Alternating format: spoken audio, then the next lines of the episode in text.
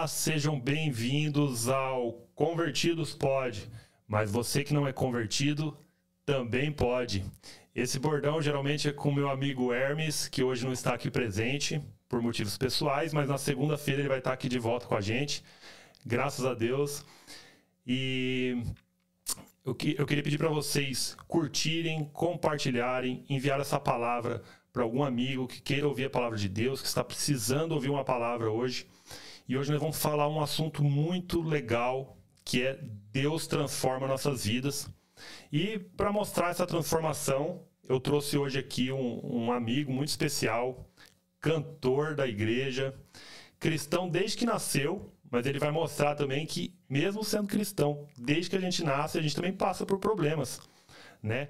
Seja muito bem-vindo aqui, Felipe. Obrigado, é um prazer estar aqui poder compartilhar um pouquinho da minha história com vocês. É isso aí, seja muito bem-vindo. Então é isso aí, gente. Não esqueça de curtir, compartilhar. Obrigado por todos vocês que estão assistindo. Desejo para todos que estão aqui presentes um bom dia, que Deus possa iluminar seu dia, iluminar seu final de semana que o Espírito Santo possa estar presente na sua casa, na sua vida e que cada dia mais esse amor transformador possa tocar seu coração e fazer de você muito melhor. Então vamos fazer uma oração, né, para a gente começar essa, essa palavra maravilhosa. É, se você não estiver dirigindo, se você puder fechar seu olho agora, colocar a mão no seu coração e que essa oração possa tocar sua família e ser bênção para você no dia de hoje, né? Senhor Jesus, muito obrigado, Pai, por esse dia, por mais essa oportunidade. Obrigado por estarmos aqui, Pai, compartilhando Sua palavra. Que o Senhor, Pai, esteja presente, que o Espírito Santo haja e que possamos entregar uma palavra, Pai, para todos que estão nos assistindo, Pai. Que seja uma palavra de refrigério, de conforto, de amor, de esperança, Pai. Que o Espírito Santo possa tocar cada um aqui presente, aqui, eu e o Felipe e todos que estão nos assistindo, Pai, e toda a sua família, Senhor. Que o Senhor, Pai, possa agir, Pai, possa trazer paz, trazer conforto, trazer segurança para todos os nossos familiares, os familiares das pessoas que estão assistindo, Pai. Que hoje, Pai, o Senhor possa cuidar, Pai, do, do dia, Pai, que possa nos trazer oportunidades, Pai, de conhecer mais de Ti, Senhor. Que o Senhor toque, Pai, e faça de nós, Pai, cada dia mais vencedores em Seu nome, Senhor. Esteja conosco no dia de hoje, Pai. Nos dê a palavra correta para entregar para cada um aqui presente, em nome de Jesus Cristo. Amém, Senhor. E é isso aí, gente. Que alegria poder estar aqui hoje com vocês, podendo trazer a palavra, de poder manifestar, né, de alguma forma o evangelho para toda a humanidade. Então, tá na Bíblia, né, Felipe, que é, a gente tem que mostrar esse amor para todas as pessoas, né?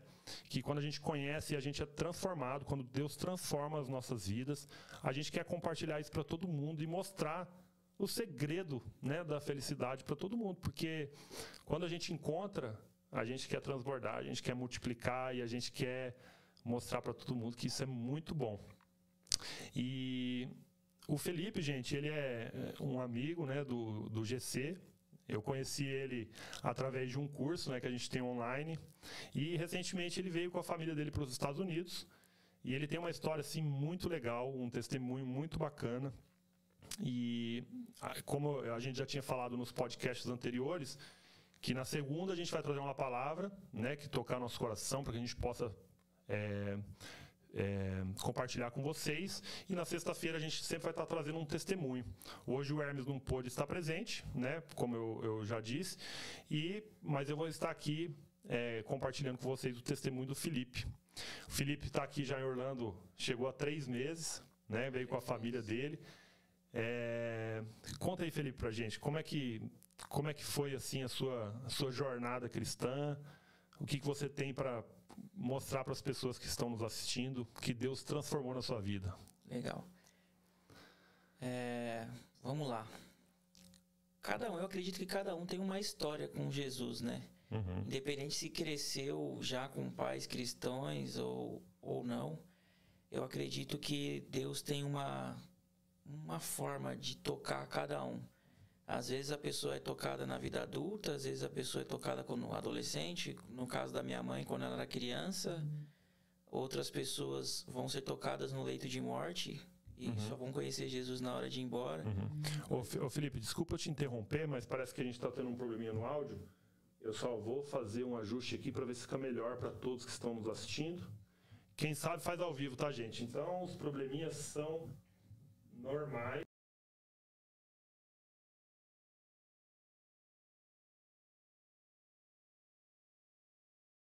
Palavra de Deus chegue da melhor forma para todos vocês. Melhorou o som, pessoal? Se vocês estiverem ouvindo um pouquinho ruim, vocês deixam a gente saber aqui, tá bom? É... Deixa eu ver os comentários aqui, se alguém está comentando sobre isso. Felipe, me perdoa até por. Ah, fique em paz. Te, te cortar aí. É, eu acredito que melhorou. Melhorou? É isso aí. Desculpa. Vamos lá então, gente. Então, como eu estava falando aqui, eu acho que assim, Deus tem um momento certo para tocar cada pessoa, né? Uhum. Tem pessoas que é, são tocadas quando está no leito de morte, igual eu falei, tá lá para morrer e conhece Jesus naquele momento, uhum. mas não parte sem a oportunidade. Tem pessoas que conhecem Jesus quando criança, tem pessoas que vêm de gerações de família cristãs. É, então eu acredito que Deus tem a forma de trabalhar com cada um, né? Cada um ele tem uma, uma história para contar. E a minha história, ela é. Assim, eu sou a segunda geração de, de levita da família, de levita, não, de, de cristão. É, meu pai me levou pro, pro caminho de ser levita, ele é pastor, então, assim, filho de pastor tem uma cobrança dobrada, né? Mas só que não é aquela coisa que filho de peixe, peixinho é, filho de pastor não é pastorzinho, né? Como uhum. o pessoal fala. Então a gente tem uma cobrança muito grande da igreja, da sociedade mas só que a gente acaba tendo que viver uma vida, como posso dizer, pensando em tudo que vai fazer, né? Será que eu estou fazendo aqui vai escandalizar? Uhum. Coisa do tipo. Então, assim, é, é uma coisa transformadora, né? Essa maravilha de Jesus ter uma história com cada um. E comigo, a minha história começou lá atrás, quando eu era criança. Com uhum. três anos de idade, eu tive... Em 1989 eu tive água no pulmão e naquela época os, os recursos para tratar essa eles chamam de inflamação na pleura, né? Uhum. Que é quando dá água no pulmão e os recursos para tratar naquela época era muito escasso. De cada 100 crianças, 13 sobrevivia e a maioria delas ficava com sequelas. Uau. E aí isso você tinha três, anos, anos, de idade. idade. É. E, e, por que que isso ocasiona, assim? Do, do nada vem eu uma... Eu uma... fui atrás para saber o motivo, né? Mas uhum. eu sei que a minha mãe, ela eu cresci com a minha mãe contando testemunho porque ela foi um dia, conversou com meu pai e falou assim: Ó, a gente já fez tudo que estava ao nosso alcance. Ela fez uma oração e falou assim: Ó, entrego a vida meu, do meu filho nas suas mãos e faça conforme a sua vontade. O senhor sabe o desejo do meu coração, eu desejo muito que ele esteja aqui comigo, mas se for para levar também que seja feita a sua vontade, né? Tipo, a maturidade dos meus pais. É a maturidade espiritual, né? Maturidade espiritual, ele me vendo sofrer. E eles oraram bastante, foram 13 dias sofridos, assim, na vida deles, que foi quando eu fiquei na UTI. E aí, quando eu me recuperei e voltei para casa, minha mãe falou que eu, com 3 anos de idade, cheguei para ela e falei: Olha, é, eu estava nos braços de Jesus e ele falou que não era a hora ainda de, de eu ir embora, que eu ainda tinha uma, uma história para fazer aqui na Terra, tinha uma grande obra. Nossa, que... Essa foi minha primeira grande experiência, né? Tipo, minha mãe disse que chorou e ela conta a história dela, esse testemunho, ela, ela prometeu para Deus, assim, ó, seja feita a sua vontade, mas se você trouxer ele de volta para mim, eu prometo para você que toda a igreja que eu for, que eu tiver uma oportunidade, eu vou contar o testemunho dele. Uau. E aí, tipo, 30 anos depois, ela tava numa igreja contando o testemunho, uma mulher levantou no fundo, falou: oh, "Isso aí é verdade". Eu era enfermeira, tipo. Uau. Eu fiquei bem, todo arrepiado aqui. Bem impactante. A sua, a sua mãe era pastora também? Ou era é missionária. Missionária. Poxa, que legal. E era e vocês, o seu pai era pastor de alguma religião específica? Meu pai era Assembleia. Assembleia de Deus. É, gente, para quem não sabe, o levita é a pessoa que toca na igreja, né? Então é. a gente chama de levita, é o cantor, o que toca violão, que toca algum instrumento. Então, é, você foi a segunda geração de levita ou seu pai? Primeira. A primeira geração é. dos levitas. Mas a segunda mas... de pessoas já no evangelho, dentro da família. É, mas ele é filho de, de pastor. E é uma coisa que a gente sempre fala, né, gente? A religião, às vezes, ela, ela coloca uns, uns gessos, né, em algumas situações.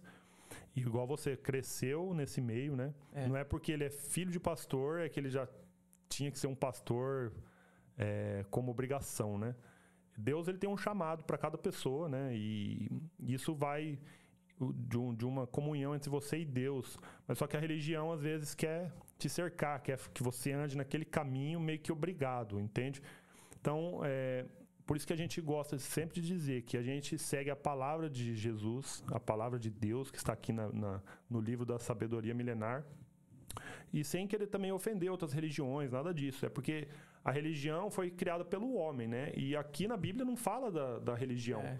Pelo contrário, né? A, a, os religiosos foi que crucificaram Jesus, né? Que foi o caso dos, dos, dos judeus na época que apontaram o dedo para Jesus e decidiram crucificá-lo.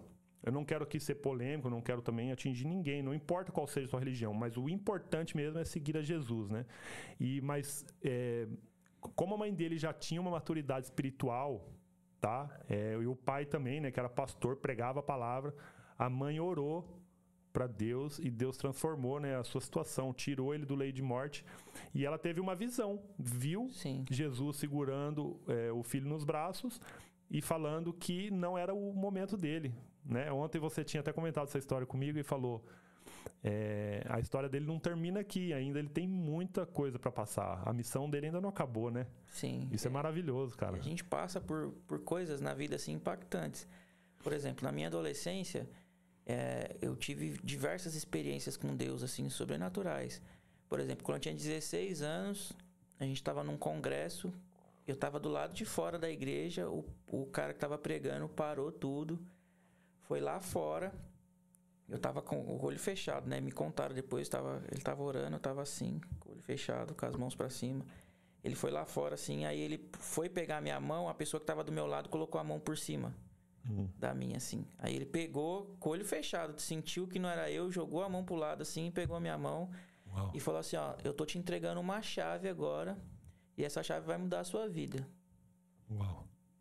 E falou algumas coisas para mim, mas o negócio da chave ficou. Eu tinha 16 anos, hoje eu tenho 37. Uhum. E eu, um dos meus negócios hoje é trabalhar com equipamentos de estética e é o que praticamente me dá mais retorno financeiro na área empresarial. Uhum. E para ligar esse equipamento é necessário uma chave. Tipo, Uau, que legal. 16 anos, a pessoa falou assim: olha, é, vou te, tô te entregando uma chave, essa chave vai mudar a sua vida. Com 16 anos, o que, que você pensa? Pô, é um carro. Uhum. Ah, é o que um jovem pensa, né? Mas uhum. olha só, anos e anos depois, eu entrei num ramo e para ligar os equipamentos que eu trabalho, todos eles necessitam de uma chave. De uma chave. E foi o que mudou sua vida financeira e também. E uma coisa interessante, né? Ele falou específico, estou te dando uma chave. E para todos os equipamentos, a chave é a mesma. Uau, que legal. Entendeu? Tipo assim, é, eu acho que as, as coisas de Deus, a gente olha com a maturidade do aquele momento, né? Quando Deus fala com a gente, a gente sempre tende a olhar com a maturidade atual. Uhum. A gente não consegue enxergar onde Deus está já. Uhum. É uma coisa que, sim, que as experiências que com Deus eu acho sensacional por isso. Ah, que legal, gente. Ele recebeu uma profecia, né? Aos é. 16 anos e o que viria, né, pelo seu futuro. E você é um, um homem de Deus já há 37 anos. Mas, por exemplo, Felipe, você que nasceu assim já num lar cristão, a gente sabe que, é, por mais que os nossos pais nos dê o caminho, a direção, nem sempre a gente tem aquela comunhão com Jesus desde cedo, né? Porque a gente vai entrando no processo de maturidade, as experiências que a gente vai tendo na vida. Quanto que foi assim na sua vida que você encontrou Jesus verdadeiramente, assim que você teve um encontro com Deus, que assim que você aceitou e começou a entender tudo aquilo que era falado para você? Cara, eu acredito que com 12 anos eu me batizei, só que eu não estava pronto para me batizar ainda com 12 anos. Uhum. É, eu fui muito pela, pelo pessoal, não, vamos batizar, não sei o que tal. E aí foi bem uma semana que meu pai ia fazer o batismo e eu queria ser batizado por ele. Fui lá, fui, e aí chegou na última hora, mudaram tudo, não foi ele que fez o batismo. E aí meio que aquilo me deu uma, uma frustrada. E aí eu fiquei dois anos ali meio. E com 14 eu comecei a. Já estava tocando no, no louvor. E aí a gente montou uma banda. E aí aquela euforia, né? Todo mundo, tipo, tocando tal. A gente tava mais preocupado com a música do que com a mensagem. Uhum.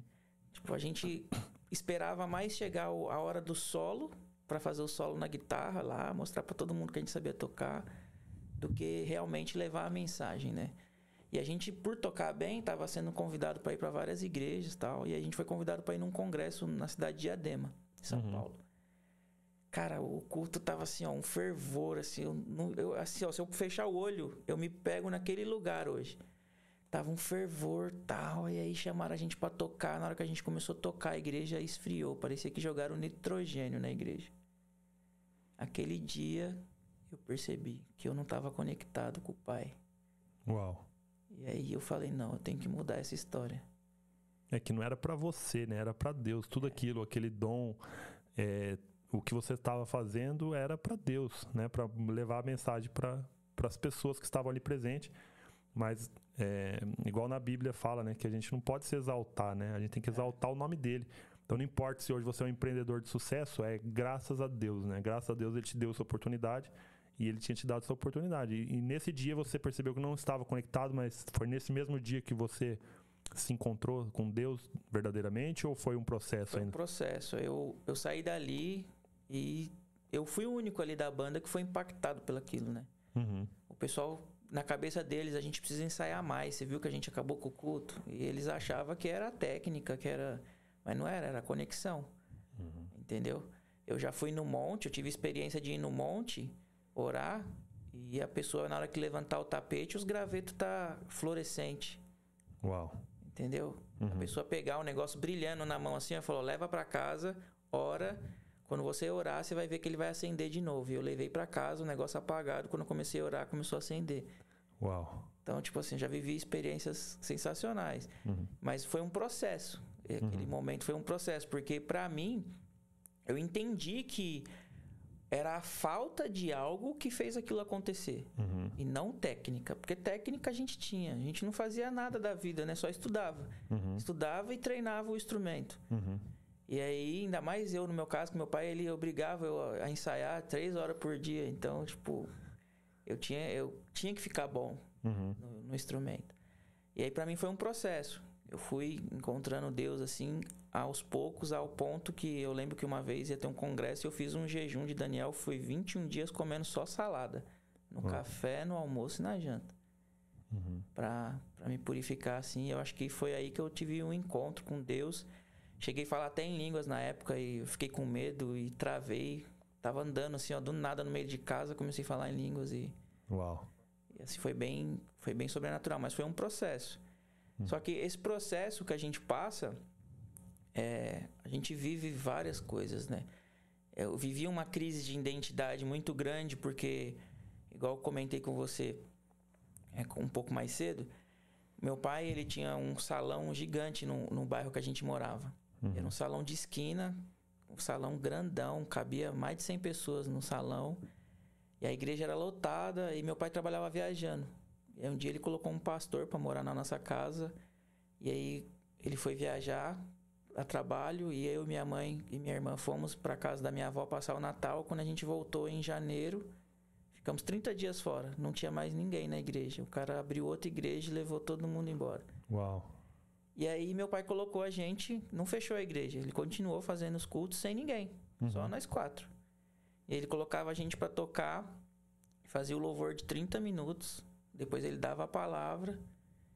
E aí eu, na minha mentalidade adolescente, né, 14, 15 anos de idade, eu virava para ele e falava: "Meu, você não tem noção do tanto que você tá humilhando a gente, fazer a gente tocar para as cadeiras com aquela porta aberta para todo mundo ver."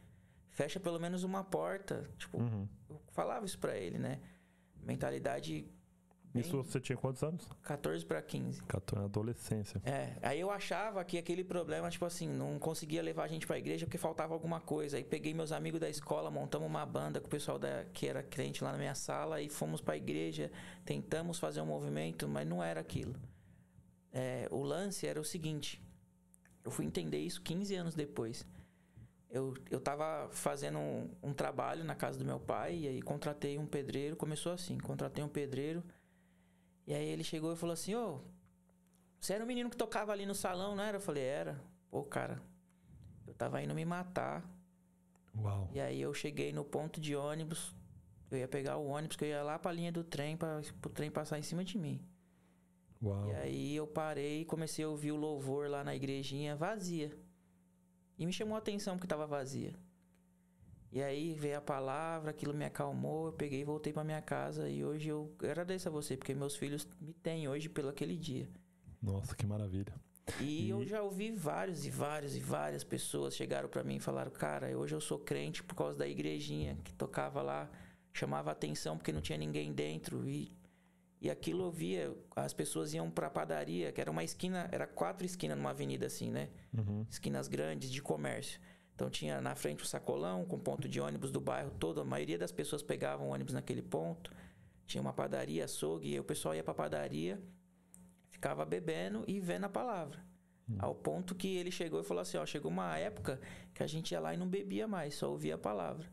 Uhum. Que legal.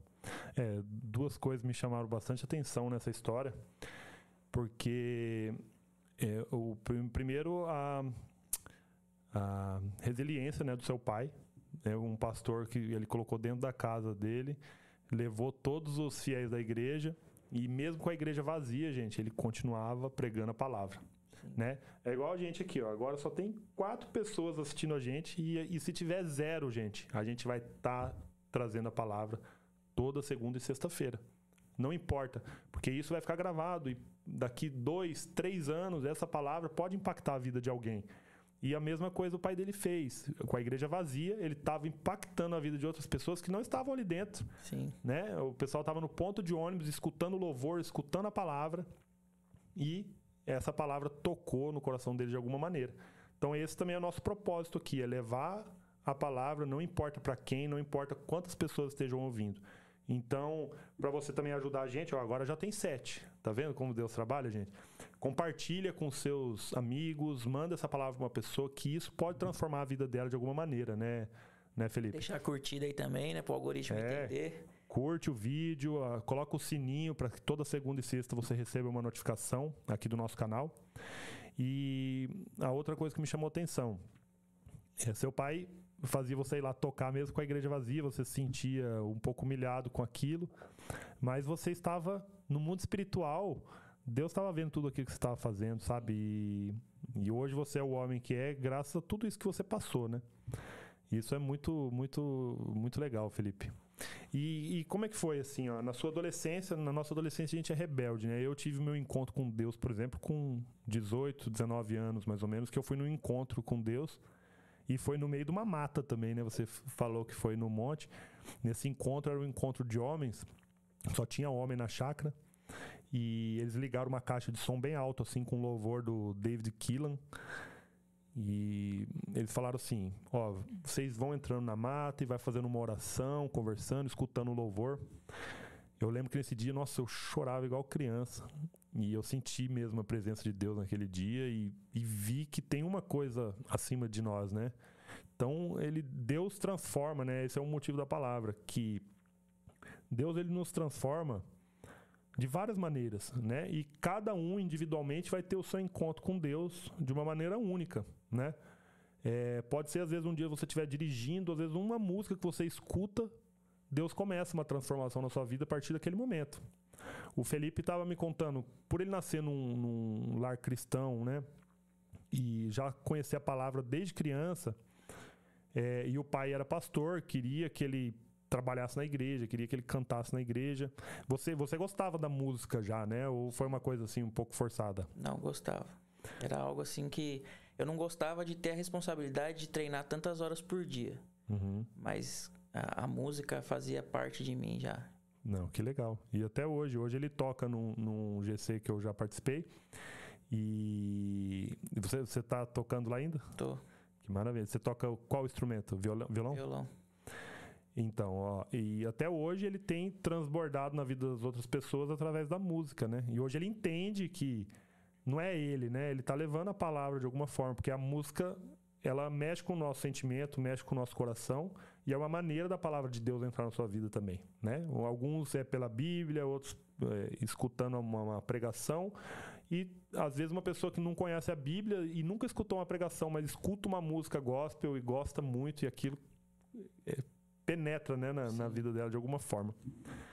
É, gente, Deus transforma e faz maravilhas em nossa vida, né? E depois disso, Felipe, com você com então você encontrou Jesus verdadeiramente com 16, 17 anos mais ou menos? É, tipo, que eu tive um encontro mesmo com Deus foi acredito que nessa faixa 16, 17 que eu tive que saber que ele era como eu posso dizer, tinha algo a mais, né? Eu tinha que buscar mais, eu tinha que que encontrar algo diferente, porque aquela igreja lá aos 14 mostrou para mim que eu não tinha. Então eu fui para atrás desse algo diferente, né? Igual eu falei, acabei sendo impactado e eu lembro que por volta de dos 22 anos de idade eu estava num, num acampamento e aí orando tal, levaram os jovens para o campo de futebol lá e aí começaram a orar e aí a pastora falou assim, olha, você vai pedir o que você mais quer de Deus. E aí eu, aí o Senhor, eu quero ser batizado com o Espírito Santo, quero ser batizado com o Espírito Santo, tal. E aí aquilo forçando, aí eu lembro que eu tava, tava frio no dia, eu tava com uma jaquetona. Aí a pastora chegou assim, ó, pegou eu pela. Não sei de onde ela tirou força. Pegou eu pela, pelas costas, assim, eu tava com a cara no chão, me jogou pra cima, que ela me levantou assim, ó. Gritou no meu ouvido: Para de me pedir que eu já te dei. E me soltou. Quando ela soltou, eu caí falando em língua. Aí me veio aquele dia lá que eu falei para você que eu fui, comecei a buscar, fazer o jejum, comecei a falar em língua e aquilo me deu medo e eu travei. Uhum. Então, assim, às vezes o encontro tinha sido lá atrás e eu achando que, Senhor, preciso do Espírito Santo, mas já tá, já foi batizado, já tá lá. Mas foi um processo. Ah, que legal. É, ele já estava presente na sua vida e você às vezes estava com uma, uma venda nos olhos, né? É. É, uma outra coisa também, gente, que me chama atenção é assim: o pai dele, pastor, eles eram cristãos desde de criança, né? E ele estava passando por aquele processo. Então, às vezes, se você é, são pais cristãos, lógico que a gente tem que ensinar nossos filhos no caminho desde cedo, porque hoje ele tem esse entendimento, mas a, o encontro é individual com cada pessoa, né? Sim. Não importa onde você esteja. Então, eu já ouvi relatos de várias pessoas que já nasceram em lar cristão, aí quando chega na adolescência, que é uma época rebelde, né, que o inimigo entra na nossa vida de várias formas, né? através de amizades, na escola. A gente está muito suscetível a ter contatos com coisas ruins que o mundo oferece para gente, né? É, graças a Deus, você já, já até comentou comigo que você não, não teve situações assim ruins de vícios e coisas é. desse mundo, né? Isso é uma, uma sementinha que seu pai e sua mãe plantou lá atrás. Mas o encontro foi individual. Você, foi. você sozinho. E isso também não te impediu de passar por problemas, né? Porque muita gente acha que ah, eles estão falando aí que são cristãos, então quer dizer que a vida deles é perfeita. É pelo contrário, gente. Quando a gente é cristão e a gente entende a palavra, as batalhas da nossa vida são gigantescas, às vezes aumentam de tamanho, né, Felipe? E às vezes a gente é impactado por coisas, por exemplo, é, devido à criação que meus pais me deram, Tipo assim, ó, ó, isso é certo, isso é errado, isso é certo, isso é errado, sempre pegando no pé. E meu pai era militar, então a criação era pior ainda. Uhum. Era tipo, ó, joelho com a mão pra cima se você fez alguma coisa errada tal.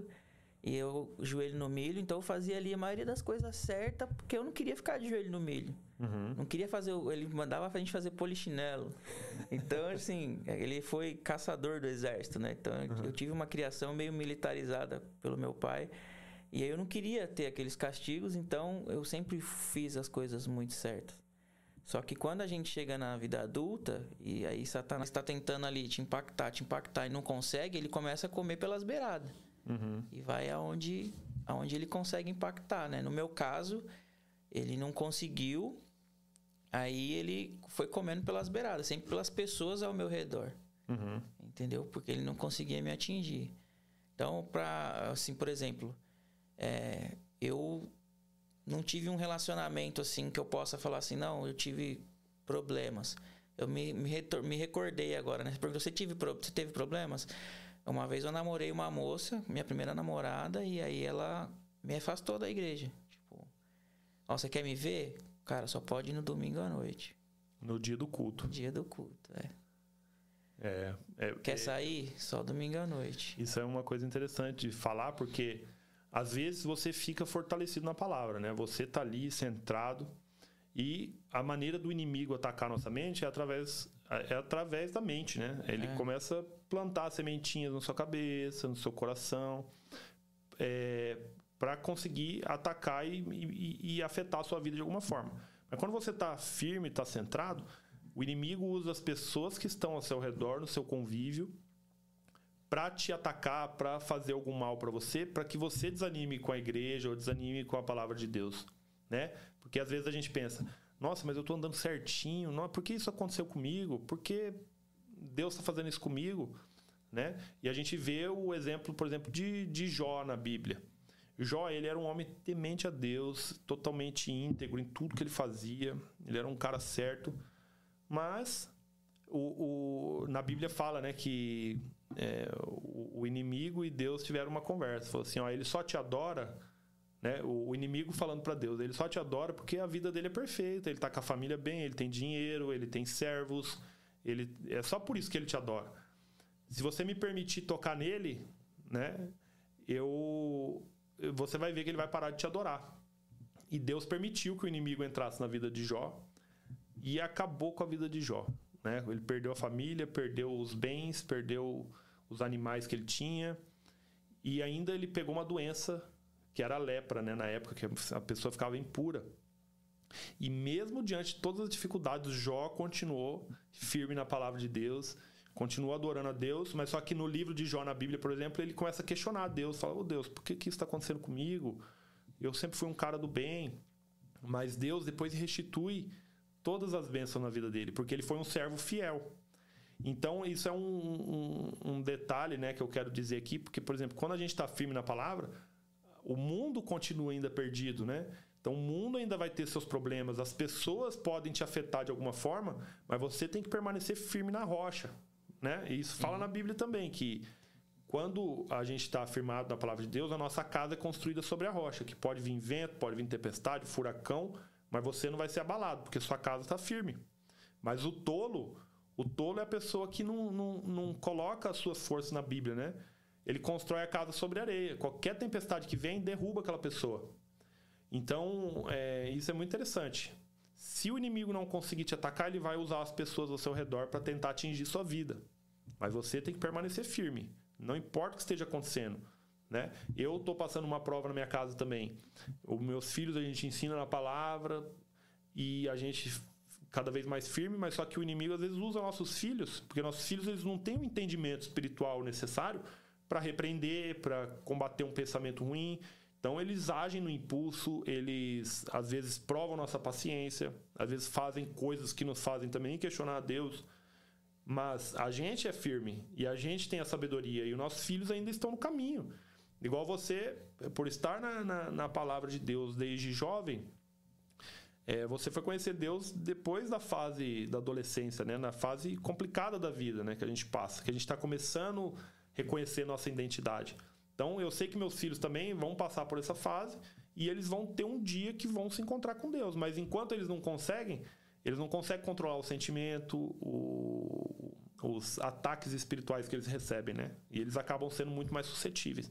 Me dá um exemplo aí, Felipe, do, da sua vida cristã. O que, que aconteceu assim? Igual essa namorada sua te levava para fora da igreja, né? De alguma forma. Quando eu percebi, seis meses depois, eu não estava mais indo na igreja. E mas você depois você largou dela? O que, que É. aconteceu? Aí eu falei, não, não dá certo. Meu pai estava adoecendo. Seu pai devia pegar no seu pé demais, né? Com Meu pai ponto. ficou ruim, foi parar no hospital. E aí eu falei, não.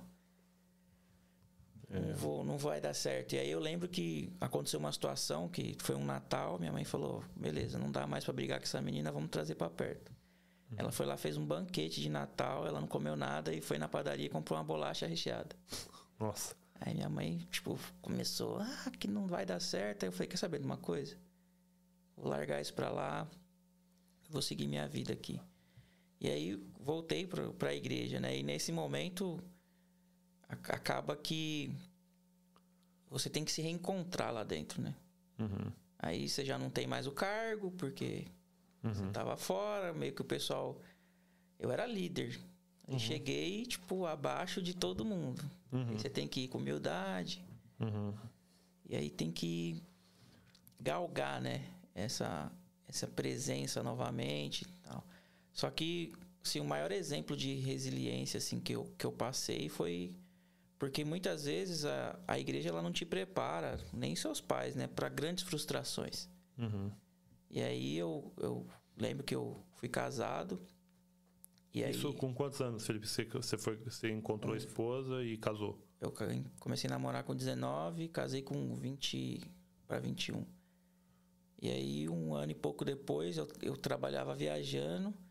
E aí descobri que, que tinha ocorrido uma infidelidade, né? Cara, Nossa. aquilo acabou comigo. Igual que eu falei para você, de comer pelas beiradas. Uhum. Eu acho que foi a maior experiência de resiliência, assim, porque a mente destrói. É, eu imagino. A mente, assim, ó. Você começa a questionar Deus, mas por quê? Sendo que não foi Deus que fez. Uhum. Você fala, mas por quê que aconteceu isso comigo? Eu te sirvo, eu faço tudo, mas assim, é, eu servir a Deus não está condicionado a, tipo, eu vou servir você, mas todo ao meu redor vai ser uma festa infantil. Uhum. Entendeu? Nenhum lugar está escrito isso. Uhum. E aí meio que eu ficava naquela, pô, mas eu tô fazendo tudo certo, porque isso foi acontecer comigo tal. Eu acho que foi a única coisa que o ambiente que eu estava inserido a minha vida toda não me preparou. Uhum. Porque em, tanto em trabalho quanto tudo, eu sempre fui resiliente, mas uhum. nesse momento da minha vida Eu fui um na lona, assim, acho que eu cheguei no fundo do poço. Nossa. E aí, você descobriu que, que a, a esposa tinha sido infiel com você. É. E aí o relacionamento acabou, né? Com certeza. E Eu você... até tentei levar, mas não adianta, porque qualquer coisinha que você fala, a pessoa já acha que está jogando na cara e começa a uhum. brigar, uhum. tal, aí não.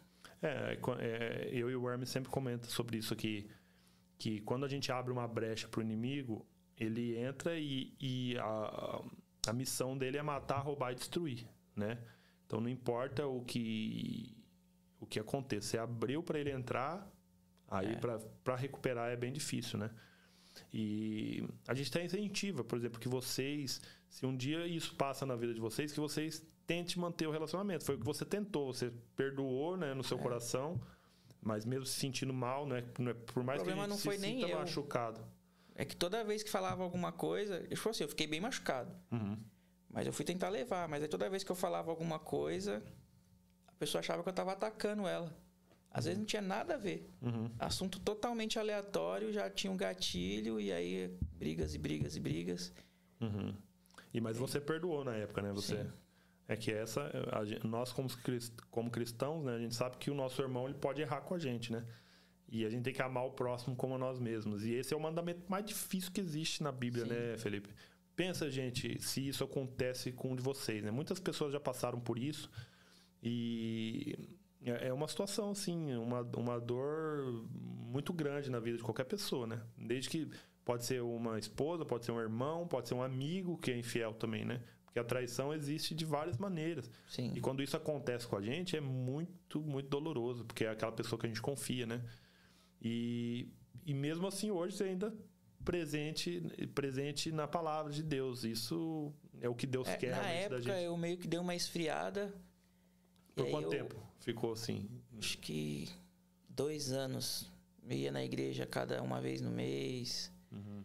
Aí um dia eu fui na, numa igreja e aí o pastor, no meio do culto, assim, ó, terminou o louvor tal, fez a palavra. Aí no, depois da palavra tinha um outro louvor que ele chamava o pessoal na frente. Aí no meio do louvor ele parou tudo e falou assim: Ó, esse garoto aqui, ó. E apontou para mim. Ele precisa de um abraço. Quem é que vai dar um abraço nele? Nem eu sabia que eu precisava de um abraço. Eu tava destruído por dentro tal. E aí a galera veio, pegou um por trás, um pelo lado, outro pelo outro lado. Um ajoelhou, pegou uma perna, outro ajoelhou, pegou outra perna, outro ajoelhou, pegou pela frente. Cara, umas 15 pessoas. Grudou Uau. em mim de tudo quanto é lugar. E eu comecei a chorar, assim, como nunca na minha vida. Uau. E aí tava tocando uma música que marcou muito. Falava assim, eu, eu não vou mais olhar atrás. Meu passado não importa mais. Eu sou livre. E mesmo que eu não fazia nada de errado, eu não tinha força para voltar ali, pra para a igreja, sabe? Tipo, uhum. Na minha cabeça, eu tava lá, eu não faço nada errado, eu não bebo, eu não fumo, eu não faço nada que a Bíblia fala para não fazer e vamos seguir a vida. Uhum. Mas não era, cara. Faltava alguma coisa, sabe? Às vezes, quando você tá meio que fora do caminho, você não consegue entender aonde tá a falta. Uhum. E aquele dia, tipo, por mais que eu não fazia nada de errado, aquela música veio e entrou lá no meu coração. Falou assim, ó, não importa mais o que você passou. É, a gente tem que olhar pra livre, frente, né? né? Tipo, aí, aquele dia foi assim... Aquele abraço me curou. De um jeito que eu nem sabia que eu tava machucado. Nossa, que maravilha isso, cara. É, é, Deus transforma, gente. É, tem tudo a ver com a palavra isso, porque por mais que a gente foi machucado, a gente passa por situações na nossa vida que a gente às vezes não consegue entender, né? É, às vezes é uma perda de um familiar, às vezes é uma traição, às vezes é... são coisas que acontecem no nosso cotidiano que nos levantam alguns questionamentos, né? E é, é difícil você falar para a pessoa, permaneça firme quando tudo está caindo ao seu redor, né? É. é. por isso que tem o livro de Jó, mais uma vez falando, que ele permaneceu firme, apesar de ter os questionamentos, com certeza deu uma enfraquecida nele também, né? Aqui na Bíblia narra assim bem detalhadamente tudo que, aconte que, que aconteceu na vida dele. Mas é, é, e essa é a intenção do inimigo com a nossa vida. Por mais que você não acredite, gente, do, na questão do mundo espiritual, mas ele existe, ele existe. E essas coisas acontecem porque o inimigo entra na nossa vida. E qual que era a intenção do inimigo? Derrubar o Felipe, que estava firme na palavra. O, utilizou uma pessoa ao redor dele, a esposa, que foi infiel. E ela era da igreja, né? Sim, Você, filha então, de pastor. Filha de pastor. Olha isso, gente. Então, é, eu, quando a gente quer falar da religião, por exemplo, tem o pastor, olha lá, um pastor que seu pai colocou dentro da igreja, enganou, enganou seu pai, a filha do pastor acabou passando essa, esse processo de infidelidade. O ser humano ele é totalmente imperfeito. Ele é imperfeito de várias maneiras. Por mais que seja o cara mais puro, que esteja na palavra, ele ainda vai ter algumas falhas, né? Porque o ser humano é imperfeito. É imperfeito e o único que foi perfeito nesse mundo foi Jesus. E ele deixa aqui as palavras dele para que a gente possa seguir o exemplo dele e ser o melhor possível. Mas mesmo que sejamos o melhor possível, ainda assim seremos pecadores. É, ele acabou me roubando quatro anos, né? Sim, é comunhão. É o inimigo. É, né? não, não de uma vez, né? Mas se eu for juntar todos os períodos. Que você passou. Foram e aí anos. isso chateia muito. Eu, quando eu, eu entrei na igreja também, eu passei por processo assim de decepção. Porque eu, quando eu me converti, eu comecei a trabalhar na igreja, eu ia nos encontros de jovem, é, e tinha o líder, eu comecei a ficar assim muito ativo dentro da igreja. Aí um dia eu me decepcionei com o líder, porque o cara pregava uma coisa e fora da igreja ele fazia outras coisas. Aí eu comecei a olhar aquilo e falei assim, nossa, que hipocrisia, né? E aí eu me chateei com a igreja também. Mas só que com o tempo a gente vai adquirindo maturidade espiritual, né? E dentro da igreja, eu costumo dizer que a igreja é um hospital de um monte de gente quebrada espiritualmente que está ali tentando melhorar. Mas quando a gente não é maduro espiritualmente, você acha assim, ah, lá na igreja todo mundo é perfeito, os crentes lá são tudo gente boa. Tem muita gente boa, mas tem muita gente ruim ali também. Muita gente que se transformou há pouco tempo, muita gente que está ali também é, santo por fora, mas quebrado por dentro. É, então existem várias situações. Então muita gente hoje tem um pouco de preconceito com a igreja. Ah, o pastor, porque o pastor rouba o dízimo. Ah, o pastor não sei o quê. Várias coisas contra pastores, né? E a gente já viu escândalos na, na televisão.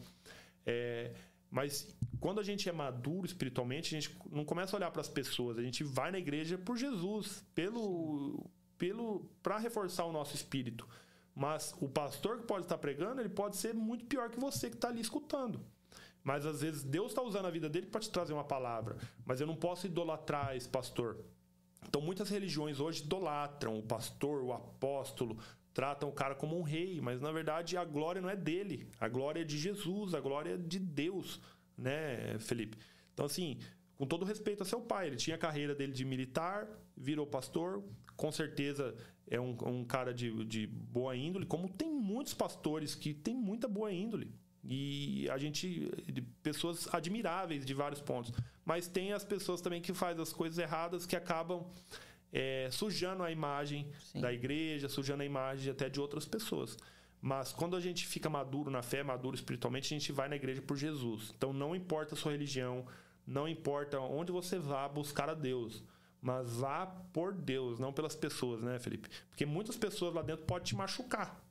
E mesmo assim, você tem que permanecer firme aqui, ó, na palavra de Deus, porque é isso que te sustenta, é isso que te firma na rocha e não as pessoas que estão ao seu redor. Não é mesmo? Uma coisa que me impactou bastante quando, quando eu cheguei aqui, no culto de domingo, é, quando vai ter ali o apelo, né, para aceitar Jesus, o pastor ele fala o seguinte, né?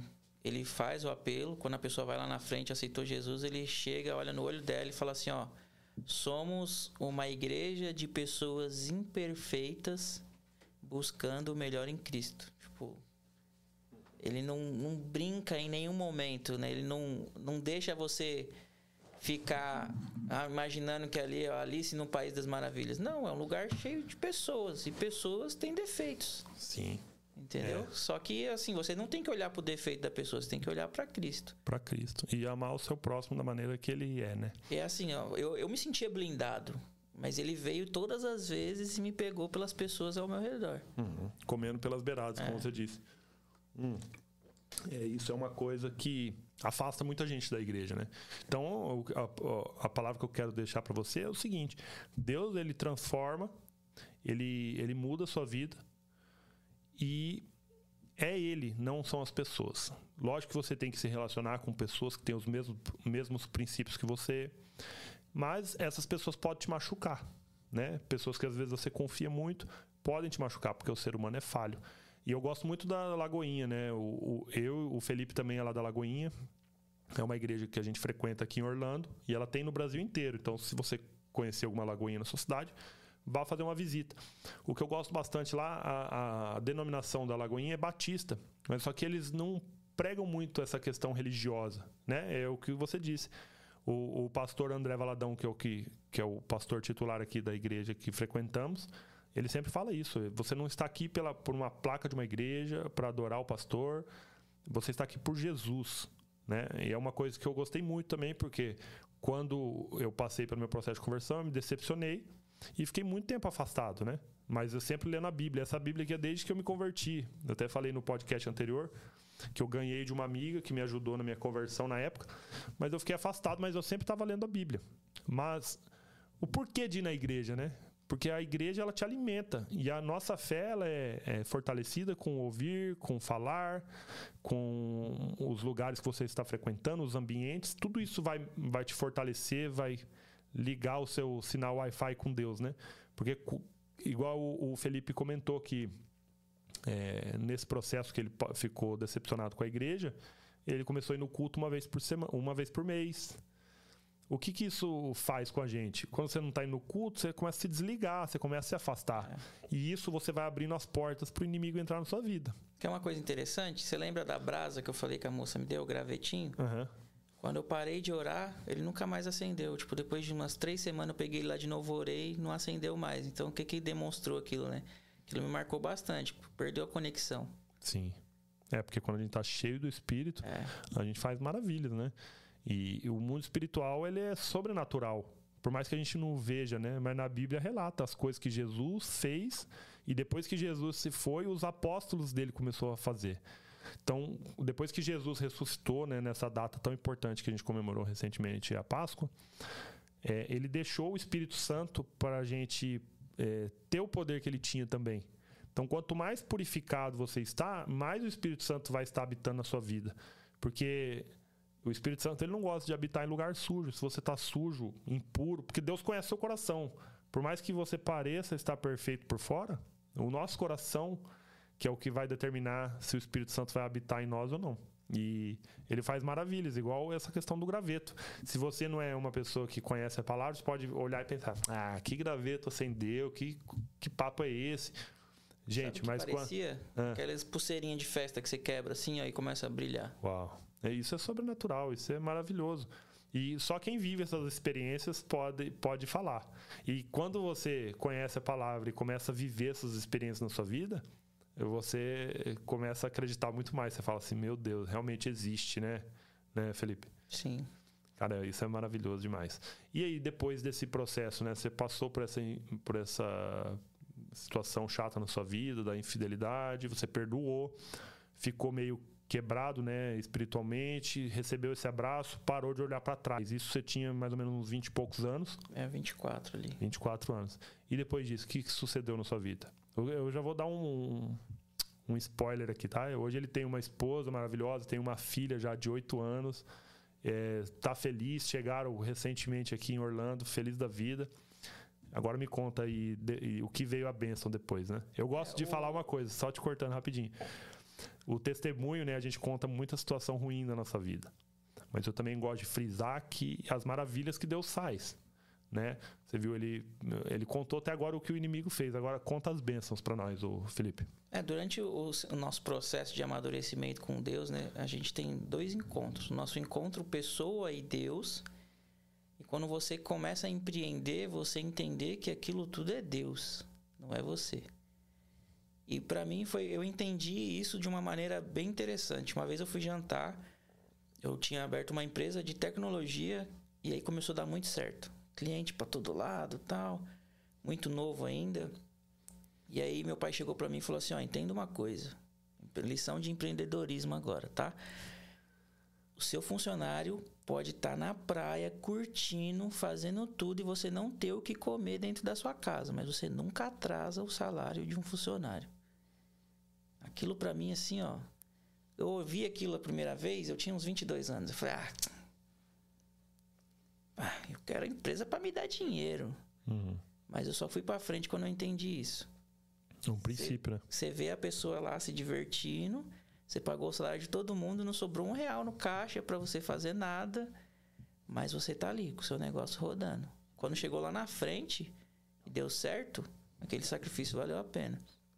Só que nesse processo, eu tive que ter um encontro para entender que aquilo não era eu. E sabe como que foi? Um dia eu levei um, um parceiro para jantar.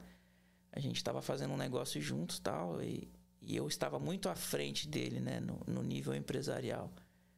E aí ele chegou para mim e falou assim: Cara, eu quero ter esse nível de Deus na minha vida, para ele fazer o que está fazendo na sua. Uau. E aí eu olhei aqui naquilo ali e me desmontou, porque ali eu percebi que nada daquilo era eu. Uhum.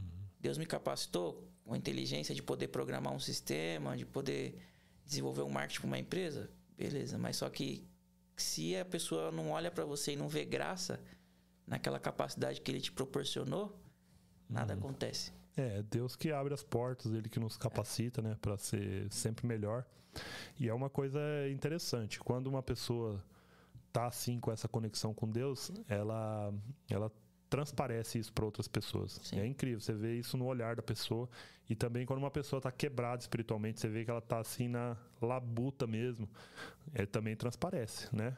É, vai numa um, um, exemplo claro, né? Mas eu vou ser já bem bem forte na comparação. Mas por exemplo, você vai lá na Cracolândia, você sente o, o mundo espiritual ali. Se você olhar num, num cracudo, por exemplo, você vê o peso espiritual que aquela pessoa está carregando. E uma pessoa assim que está com o Espírito Santo, que está em conexão com Deus mesmo, ela transparece no olhar, transparece no falar, transparece na maneira de fazer negócios, né? E Deus ele abençoa. E quando ele te abençoa, ele abençoa em todas as áreas da vida, né, Felipe? E ele fez uma pergunta para mim assim que foi muito interessante. Ele não perguntou como você faz para ganhar dinheiro, ele não perguntou como que você fez para sua empresa chegar onde está, ele perguntou o seguinte: como que eu me conecto com Deus a ponto de ficar igual a você? Uau, isso é maravilhoso. E aí, aquele dia, tipo, deu um estalo na minha mente. Falei, cara, tipo, nada disso é eu. É. Nada disso é eu. E aí, assim, a partir daí eu fui construindo uma carreira excepcional, assim, né? Eu trabalhei em grandes multinacionais e sempre com o pensamento, cara, nada disso aqui é eu. Nada Você entendia, é né? Da onde vinha essa força. É. Nada disso é eu. E Deus fez coisas sobrenaturais. Passei por diversos desertos financeiros aí no, no meio do processo. Cheguei ao ponto de, de não ter o que comer em casa, tipo, de não ter fralda. Uhum. Ligar pro meu pai e falar, pai, tipo, minha filha não tinha fralda. E um ano atrás, tipo, ganhando 30 mil por mês. Uau. É, isso é maravilhoso. Mas nesses desertos você continuava firme. Continuava... Nunca, assim, nunca mais me afastei depois desses processos que eu passei novo. Mas eu tive diversos encontros com Deus. Porque assim, ó, pensa o seguinte: tá indo tudo bem, ganhando lá 20, 30 mil por mês. E aí Deus tem uma história para mim. Você lembra da chave? Uhum. Eu nunca ia sair de uma multinacional ganhando 30, quase 30 mil por mês para perseguir um empreendedorismo uhum. que era incerto. Uhum. Para mim tava muito cômodo. Uhum. Se a empresa falasse assim, ó, a gente não vai trabalhar 15 dias, no fim do mês tinha lá 30 mil na conta. Uhum. Entendeu? Quando vinha o PLR, cara, era 3, 4 salários. Uhum. Então aquilo para mim era muito confortável. Só que não era aquela história que Deus queria para mim. Tipo, não era aquele processo que ele queria para mim. Hoje eu impacto a vida de diversas pessoas Uhum. diariamente. Uhum. Tipo, já participei da transformação de pegar pessoas que moravam em comunidades e hoje a pessoa tá bem. Uhum. E ela passou pela minha vida. Uhum. Mas isso aqui tudo é por conta de Deus, né? Tipo, foi tudo um processo que Deus fez a gente passar. Sim. Então ele me levou na lona. E aí na lona eu encontrei um cara que falava assim, ó, tipo, você é a média das cinco pessoas que você convive. Com quem que você tá convivendo? Uhum. Aí eu olhei pro lado, eu morava de favor em São Mateus. Uhum. Eu olhava pro Mas isso você tra- trabalhando na multinacional Não, ainda? eu saí, Você saiu para tentei empreender. empreender e o primeiro negócio não deu certo. Uhum. Meio maturo, né? Uhum. Pô, vou compra isso aqui que dá certo, não sei o que eu falei, uma empresa com 100 mil de estoque. Uau. 100 mil de coisa que não vendia pra ninguém. Tipo, Uhum. ninguém queria comprar, mas os caras na hora de vender, ah, é a imaturidade do empreendedorismo, né? Uhum. E aí a gente quebrou uma empresa com 100 mil de estoque, que eu fui devolver tudo pros fornecedores e ainda fiquei devendo. Uhum. Entendeu? Então, assim, foi todo um processo. E aí eu fui morar de favor num bairro bem humilde. E, tipo, pra quem tava numa, num, num nível de vida elitizado, eu fazia parte do 1% dos brasileiros. Uhum. Aquilo foi um processo de trabalhar na minha humildade que Deus fez enorme. Sim. Eu chegar um dia na igreja, ver um irmão entrando com a cesta básica e desejar aquilo porque não tinha comida em casa. Caraca. Tipo, falar assim, cara, eu não sabia, eu nunca tinha precisado de nada, né? Então eu não sabia nem como pedia pro pastor aquela cesta básica. Uhum. Aí eu sentei, era foi no domingo de manhã, nunca esqueço. O irmão que entrou com a cesta básica era assim, um dos irmãos que ganhava menos dinheiro na igreja. Entrou com seis cesta básica e eu ganhava um dinheirão e nunca levei uma cesta básica lá pra igreja. Tipo, Aí Deus olhei aquilo e falei, cara, tipo, já foi o primeiro tapa na cara, né? Uhum. Aí ele pegou, deixou a cesta básica assim na frente do púlpito e foi embora. E eu tinha um monte de gente na igreja ainda, na escola dominical, e eu sentei ali e fiquei esperando todo mundo ir embora. Uhum. Quando foi todo mundo embora, eu cheguei lá na sala pastoral e falei, pastor, qual o segredo para pegar uma cesta daquela? Ele é só pegar. Eu assim, só pegar. Não precisa de nada, não precisa preencher nada. Não, meu, só pegar. Você tá precisando? Se tiver precisando, é só pegar. E aí eu, beleza, sentei lá e fiquei esperando, tipo, todo mundo ir embora pra garantir que ninguém ia ver eu pegando. É, o orgulho ainda estava, né, presente. É. às vezes Deus, ele permite a gente passar por certos desertos porque ele precisa trabalhar o nosso caráter, o nosso coração, porque tudo isso faz parte, né, da caminhada com Deus. Por isso que a gente fala de certos problemas que a gente passa às vezes. Poxa, mas eu tô servindo Deus, tô fazendo tudo direitinho, por que que eu tô passando esse perrengue financeiro? Porque Deus está trabalhando, Deus está moldando sua vida, né? Sim. Então ele saiu lá de 30 mil, mas ele tinha a promessa de uma chave na vida dele, né? E o que, que era essa chave? Ele estava tentando encontrar a chave, saiu da, de uma multinacional com um baita salário e começou a passar esse perrengue, morar de favor, pegar a cesta básica. Mas tudo isso Deus estava trabalhando, né? Hoje você é um cara muito mais humilde, com certeza, por conta Sim, disso, né? A gente morava num apartamento de elite lá no- na cidade de Jundiaí, em São Paulo. Uhum. E aí chegou um ponto de eu chegar pro cara e falar assim, ó, não tenho dinheiro para pagar o aluguel. E o cara, tá bom, vou alugar para outra pessoa então, para não, não te prejudicar, né? E aí as pessoas iam olhar o apartamento com a gente em casa, sabe? Tipo, Uhum. ah, cara, aquilo assim É para uma mim. humilhação. É. Mas me, me moldou. Me moldou. Porque assim, quando eu.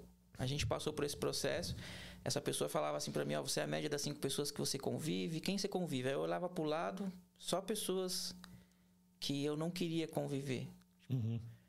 É, era um bairro muito humilde, tinha, um, tipo assim, um cara um na frente ali era drogado, o outro do lado fofoqueiro. Uhum. E eu falava, cara, e aí, agora?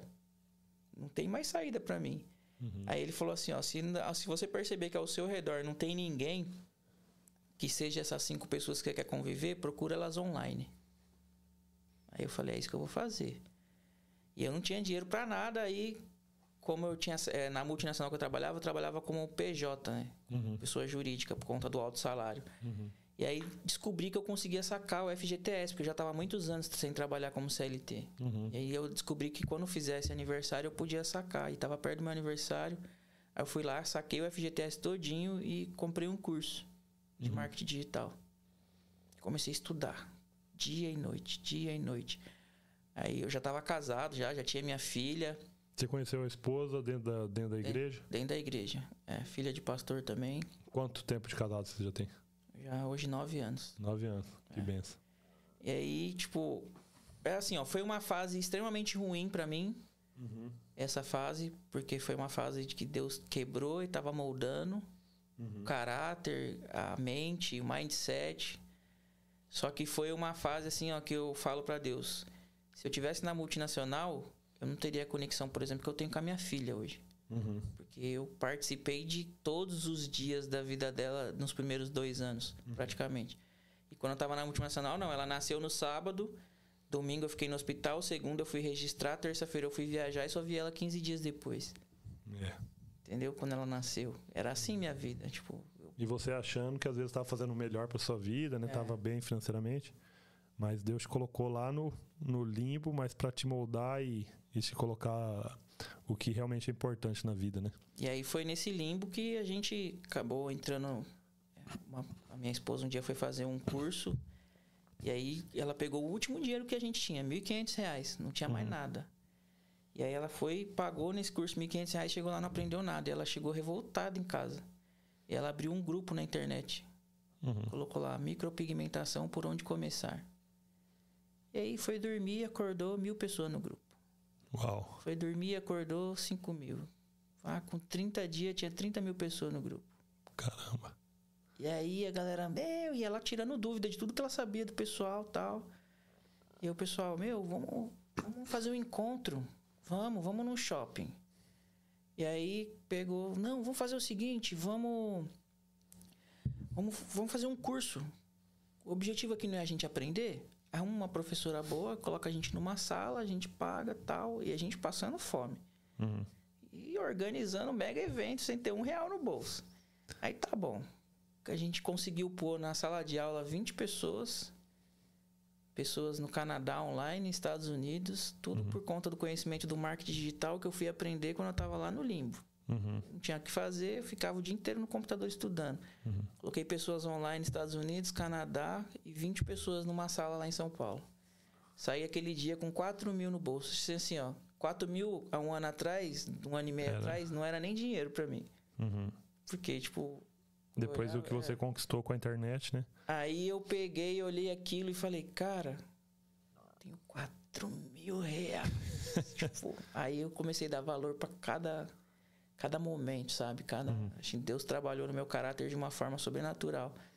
E aí eu acho que assim foi o meu segundo encontro com Deus, né? Porque você tem um encontro espiritual e um encontro que você tem que ver Deus no material também. Uhum. Você vê, vê que você não é capaz, né? Que se não fosse Ele, porque assim, ó, se eu chego aqui e te ofereço um serviço, eu tenho sim ou não. Uhum. Mas a aura que eu tô passando para você aqui, é, é, tipo, o, o, espiritual que eu tô te passando, ele vai muito da sua decisão. Sim. Se eu te passar a leveza do Espírito Santo que eu tô carregando, vai ser algo leve, algo Sim. legal. Agora, se eu tô carregando uma energia negativa. É, o, o, o cliente se afasta. É. Eu já vivi várias vezes isso também. E realmente faz toda a diferença, né? E aí, né, né nessa época, você começou a ganhar esses 4 mil, aí sua vida startou. Isso ah, faz é quantos assim, anos ó, atrás? Foi em 2017. Uhum. Foi um ano de, tipo assim... Seis anos. Escassez total. Logo que você casou, você passou é. várias dificuldades. Filho nascendo. Quem tá aí no Brasil, né? A gente sabe a dificuldade que é ter um filho, né? O preço, né? Muito, tudo muito caro. E, e, a sua cabeça ali, às vezes, um pouco confusa, né? Mas você passando pelo deserto e, e sabendo que Deus tinha um propósito na sua vida, né? É, e na eu, Bíblia eu fala, né? grato, né? Sou grato porque quando minha filha nasceu, eu ainda não estava no deserto. Porque vamos pôr em preços lá no Brasil, eu paguei 10 mil no parto. Uhum. Mas assim, ela nasceu, logo um mês depois eu saí da empresa e aí foi Aí entrou no, no, vale, né, da vida. Vale. É, Deus permite, gente, esses, esses processos na nossa vida para nos transformar, né, como está o título da palavra. E nos meus devocionais aqui eu estou lendo a palavra de Deuteronômio, né? Quando ele tirou o pessoal do Egito, eles eram escravos, né? O pessoal saiu da escravidão pensando, né? Ah, agora eu sou livre, agora eu vou viver a vida de verdade. Aí passaram 40 anos caminhando no deserto, né? Comendo é, o maná que caiu do céu, sem água, e eles questionando Deus, né? Por que, eu estou passando por isso? Estou passando nesse deserto. Aí, até que eles chegam na terra prometida, que é a terra que mana leite e mel. Nessa terra, eles tinham solo fértil, eles poderiam plantar, iam ter comida. Mas aí, Deuteronômio começa a contar os mandamentos, né? O que, que eles precisavam respeitar dentro daquela terra. Então, assim, quando Deus te dá uma benção também, você tem que seguir alguns princípios para que essa benção não seja retirada da sua vida, né? Então ele colocou o Felipe no deserto, ele passou por esse, esse processo, com certeza muito difícil. Mas se não fosse esse processo também você não teria entrado no, no marketing digital, né? Sim. Hoje ele tem ele tem cursos online, né? Ele, ele faz um trabalho bem parecido com o meu. E o poder da internet, gente, é um poder assim magnífico e ele pode transformar vidas através do seu conhecimento e também financeiramente para quem produz esse tipo de conteúdo isso é maravilhoso né você ganha dinheiro assim de formas exorbitantes então Deus ele quer te dar um, ele quer te dar a bênção mas você precisa estar preparado para aquilo porque o dinheiro mexe com o nosso caráter também então se você não está preparado para ter o dinheiro a sua vida pode ser totalmente destruída. É. Né? A gente falou isso num podcast recentemente.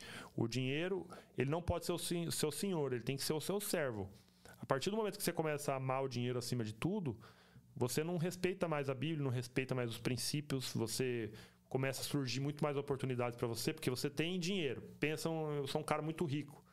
Muitos amigos começam a se aproximar por interesse. Se você não tem sabedoria, você não sabe discernir.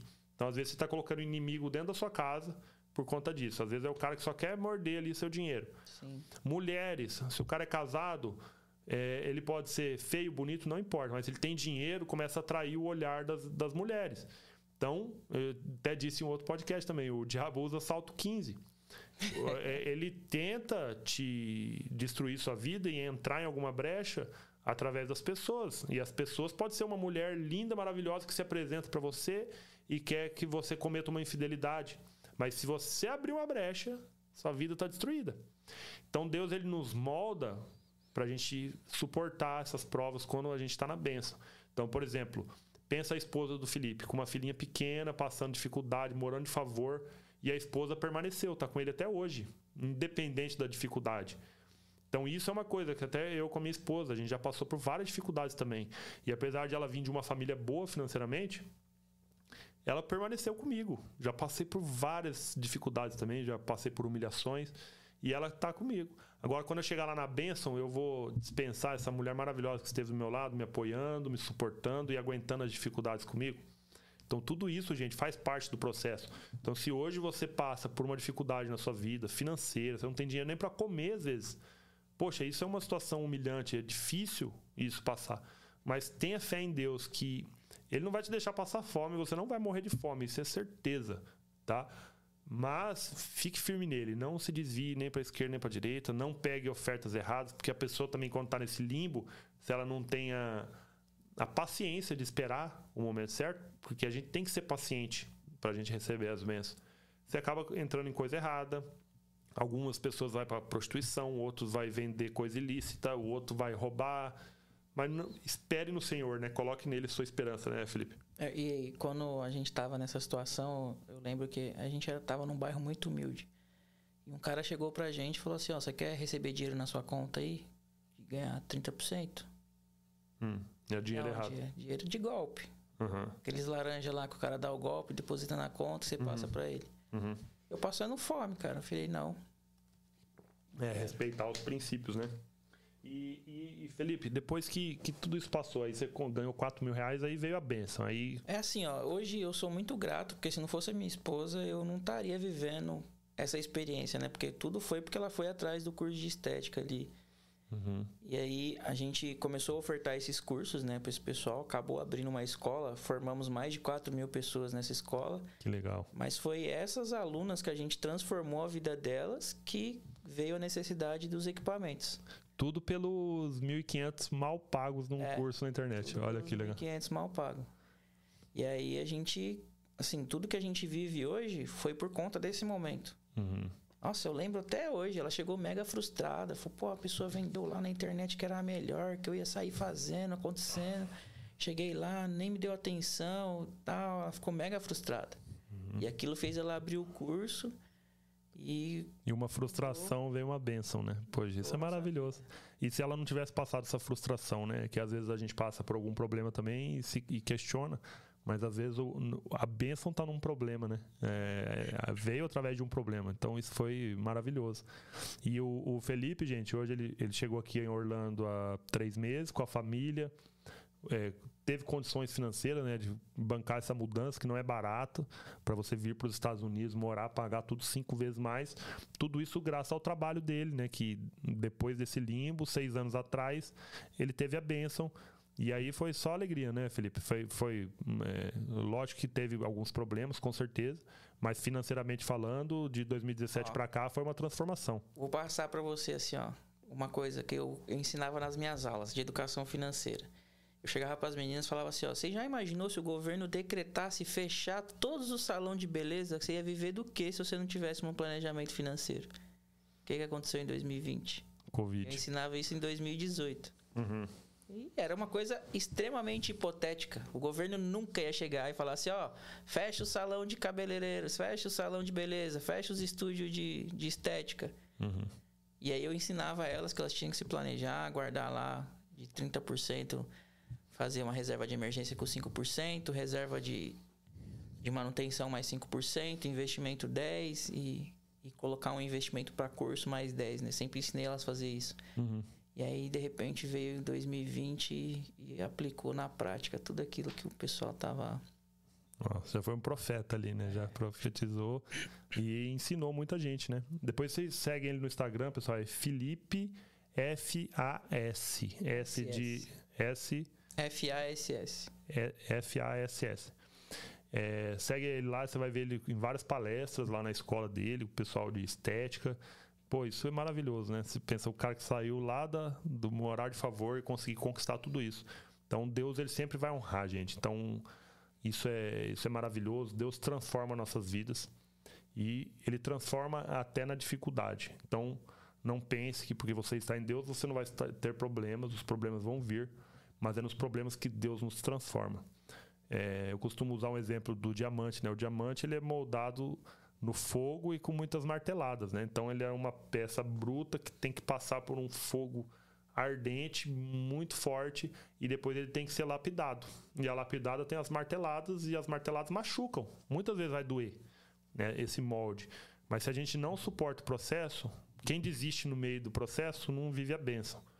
Quem estava no deserto pelos 40 anos e decidiu dar meia volta, fala assim: "Ah, eu não vou seguir não, tá muito difícil". Não recebeu a bênção.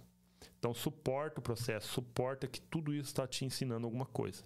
E ande no caminho certo, porque quando você faz as coisas certas, você vai viver a benção. E, e quando a gente, a gente semeia, a gente colhe. Se a gente semeia coisas boas, a gente vai colher o bem. Então, se você está passando por dificuldades e no meio do caminho faz coisas erradas, sua colheita vai demorar muito mais para vir. Sabe o que é engraçado? Hum. Se alguém falasse assim para mim, pô, você vai estar nos Estados Unidos lá em 2023, lá em 2016, eu ia rir muito da cara. Ia rir muito. Eu também passei pelo mesmo, cara. O meu... Eu falar, você tá louco. Eu também. Eu sou muito grato hoje por viver aqui nesse país, por conta de, de muitas dificuldades que eu passei também, né? É, até um tênis da Nike, para mim, era uma, era uma coisa muito distante da minha realidade. E isso se transformou numa coisa muito simples, né? E hoje eu posso dar para os meus filhos, né? Isso, meus filhos nasceram aqui nos Estados Unidos. Então Deus mudou, transformou minha vida, mas eu passei por muitas dificuldades, inclusive aqui nos Estados Unidos também, já passei por muitas, mas eu suportei a prova, né? A vontade de ir embora às vezes falar assim: "Ah, não, eu não isso não é para mim não".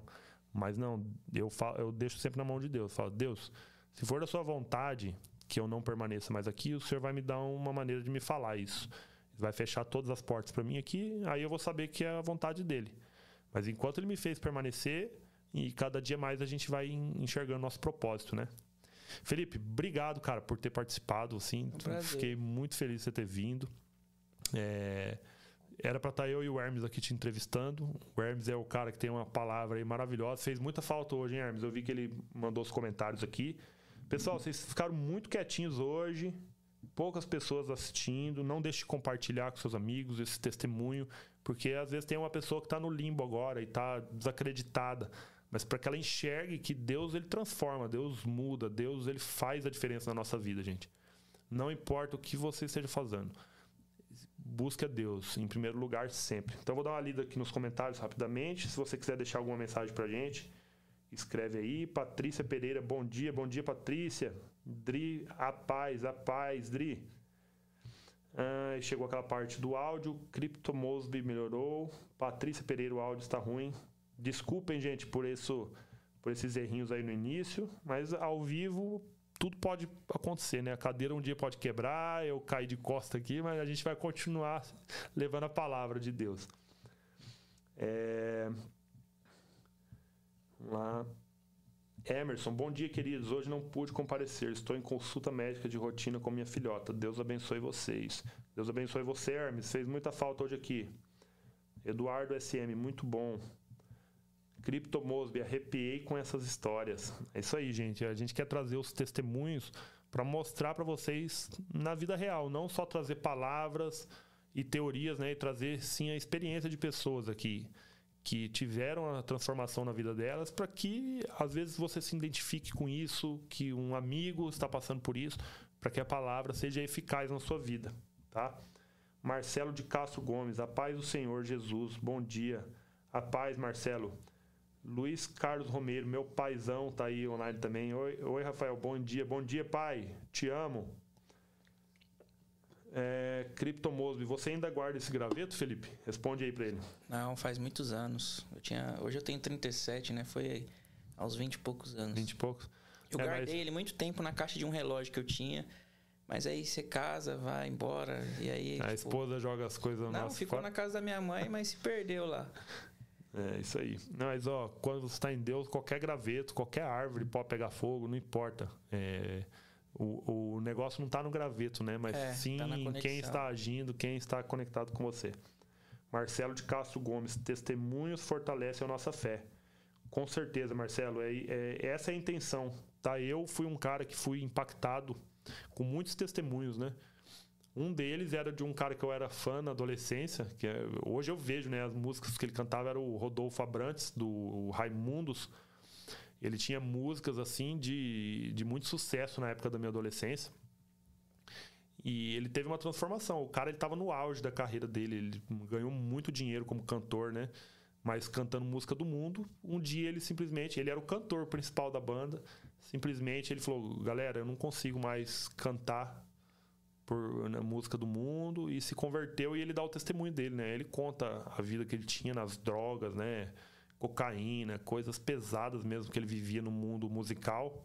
E um dia ele abriu mão de tudo aquilo e hoje é um grande pregador da palavra de Deus, né? Esse é só um exemplo, tá, gente? Mas tem muitas pessoas assim que tiveram a vida transformada e esses testemunhos, a mim particularmente, me impacta muito por isso a gente decidiu trazer aqui pessoas comuns, né? não só os artistas, as pessoas que a gente vê que, que estão se convertendo no mundo artístico, mas pessoas comuns, que pessoas comuns trazem histórias extraordinárias, né? como a história do Felipe, que nasceu no lar cristão, passou todas essas dificuldades e ainda assim permaneceu firme na rocha, né, Felipe? Parabéns por interessante. Isso. Quando eu comecei a passar a necessidade de não ter nada uhum. para comer em casa, eu virei para Deus e falei assim, pô, eu já passei por isso quando eu era criança, por que eu tô fazendo isso agora de novo comigo? Porque chegou uma época, quando eu era criança, que meu pai quebrou e a gente ficou sem ter o que comer.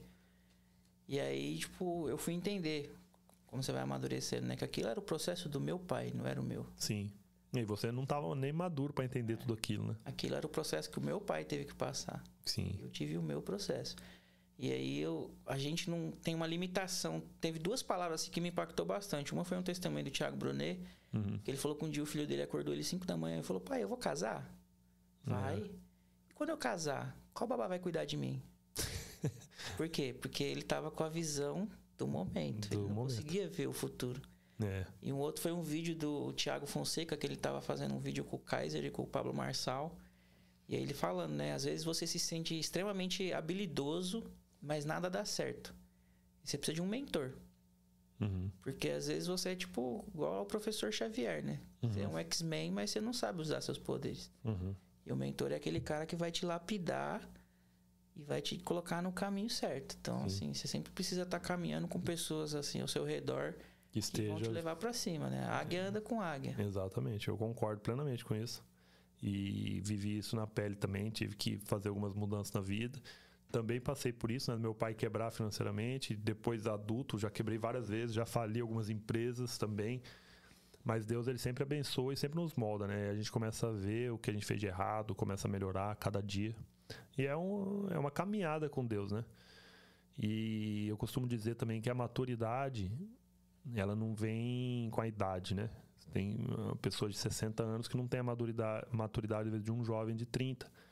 A maturidade ela vem pelas experiências que você viveu e pelas dificuldades que você conseguiu enfrentar e, e prosperou diante da adversidade, né? conseguiu se transformar, né?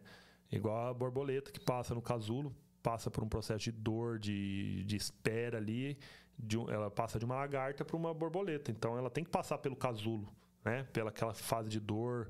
Na hora que ela quebra o casulo também é uma dor para poder abrir as asas e depois conseguir ser uma criatura maravilhosa. E assim somos nós também. Então, às vezes você está passando por um processo da sua vida que às vezes algum senhor já de idade ainda não passou. Ou passou e não soube aproveitar e às vezes continua não adquiriu a maturidade. Então, é, Deus transforma nessas coisas o nosso caráter, a nossa vida, a nossa família. Tudo Deus transforma, né? E a gente vê isso na natureza, em todos os lugares a gente vê a transformação. Como uma árvore também que nasce, ela vai adquirindo raízes, demora até ela ter frutos, né? Então, o processo de uma árvore para ela ter fruto, uma mangueira, por exemplo, quantos anos ela não demora para ter a primeira manga? Sim. Então, assim é a nossa vida também. A gente adquire as raízes. As raízes vêm da onde? De Deus, do Senhor, da sabedoria. Porque se você for uma árvore frondosa, grande e não tiver raiz, ela cai. E na Bíblia é muito comparado com as árvores, né? Ele fala várias vezes, ele cita as árvores é, fazendo semelhança com a gente. Então, cara, isso é muito legal, muito maravilhoso. E, gente, para finalizar aqui, se você não tem mais perguntas, se você tiver mais alguma aí pro Felipe, vai mandando. E hoje, ó, por incrível que pareça, eu decidi o tema da palavra ainda de manhã. É, o Felipe, eu convidei ele ainda ontem para vir, ele pôde estar aqui presente. glória a Deus por isso, Felipe.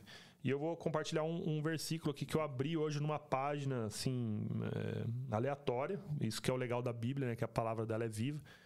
E eu vou ler um trechinho aqui do Provérbios 14. E como Deus age né, nas palavras. E tem tudo a ver um pouquinho com, com o testemunho que o Felipe me deu. Provérbios 14. A mulher sábia edifica sua casa, mas a tola com as próprias mãos a derruba. Né? Então, se a, você tem uma mulher sábia do seu lado, ela vai edificar. Né? Eu, costumo, eu já falei até em outro podcast também que é difícil você ver um homem solteiro bem sucedido. É. Você pode olhar vários, assim, bem sucedido, eu falo nos quatro pilares, né? É difícil você encontrar, mas o que tem uma mulher certa do seu lado que vai edificar a sua casa, essa, pessoa, essa mulher vai te exaltar também como homem. O que anda na retidão teme ao Senhor. Então, quem anda na retidão de Deus, ele teme a Deus, tem medo de Deus. Né? É até estranho falar tem medo de Deus, mas é porque Deus ele é justo. Ele vai te castigar de acordo com seus atos. Então, a gente tem que temer mesmo. Mas o que se desvia dos seus caminhos o despreza. Né? Olha, cara, a palavra tem tudo a ver com o que a gente estava conversando. Na boca do tolo está a vara da soberba. O tolo de soberba, ele se ensoberbece. O que é soberba? A pessoa que acha que é melhor que os outros porque tem dinheiro ou porque tem alguma coisa. Não havendo bois, a manjedoura fica limpa, mas pela força do boi, a abundância de colheitas. A testemunha verdadeira não mente, mas a testemunha falsa se desboca em mentiras. O escarnecedor busca sabedoria e não a encontra, mas para o prudente o conhecimento é fácil. É, o, o, cara que está fora da palavra de Deus, ele tenta buscar sabedoria de várias formas. Né? Ele pode comprar um milhão de cursos, ele nunca vai encontrar sabedoria. Só vai encontrar quando ele tiver conexão com Deus. Um, vai-te da presença do homem sensato, pois nele não achará a palavra de conhecimento. É o que a gente falou, né? Ande com águias. Porque se você anda com um cara insensato, que só fala besteira, que só fala coisa que não agrega em nada na sua vida, é, você não vai achar a palavra de conhecimento, né? Isso é fato. A sabedoria do prudente é entender o seu próprio caminho. Por mais que você esteja tenha as provas, você tem que entender o seu caminho, né? É, que você sabe o caminho que você está seguindo. Mas a estutícia dos tolos é enganar. Os lobos, os loucos zombam do pecado, mas entre os retos a boa vontade. O coração conhece a sua própria amargura e o estranho não participa da sua alegria. A casa dos ímpios se desfará, mas a tenda dos retos florescerá. Eu só li até aqui o versículo 11, tá, gente, para não estender muito. E é isso aí, eu agradeço muito pela presença de cada um de vocês. Eu vou finalizar aqui com uma oração agora. Então, não importa onde você esteja nesse momento, que você coloque a mão no seu coração, feche seus olhos e vamos juntos adorar a Deus. E na segunda-feira, às 10 da manhã, a gente está de volta. Hoje achei vocês tímidos, eu sei que é sexta-feira, feriado hoje no Brasil, se eu não me engano, feriadão.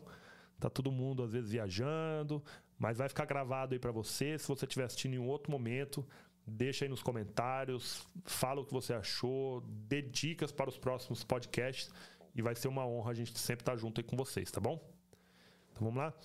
Senhor Jesus, Pai, obrigado, Pai, por esse dia, por essa palavra, obrigado pelo testemunho do Felipe, Pai, que trouxe aqui a sua história, Senhor, que a história dele possa alcançar várias vidas que estejam passando agora pelo vale, que o Senhor sustente essas pessoas, Pai, que o Senhor dê a força necessária, Pai, para que eles possam prosseguir no seu caminho, Senhor, que eles nunca se desviem da sua palavra, Pai. Que o Espírito Santo habite na casa de cada uma das pessoas que estavam aqui assistindo e a todos os seus familiares, Pai. E, e que o Senhor esteja presente na casa deles, Pai, dando força, dando alegria, dando perseverança, Pai, dando entendimento, Pai, que às vezes o limbo que está passando agora é o Senhor moldando, Pai, para que eles possam receber a bênção, Pai, que eles não sejam é, insensatos, né, Pai, de não conhecer, Pai, a Sua palavra.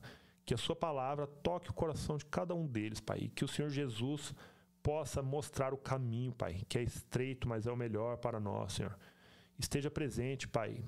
E nesse podcast, Senhor, que nós possamos trazer a palavra aqui todos os dias. Aqui, esse lugar não é para nos exaltar, mas sim para exaltar o seu nome, Senhor, para levar a sua palavra, Pai, para levar o seu conhecimento para toda a humanidade, Senhor. Nós sabemos que a internet tem um poder de alcance gigantesco, Pai, e o Senhor pode, através da internet, Pai, também é, levar a sua palavra, né, Pai, e, e fazer que o, o, entendimento da Bíblia, da sabedoria do Senhor, Pai, possa tocar a vida de cada um deles, Pai. Que todos tenha um final de semana abençoado, cheio de alegria com sua família, Pai. Que o Senhor possa fazer a sua obra, Pai, nesse mundo. É, que o Senhor possa proteger o filho, os filhos de cada um presente, Pai.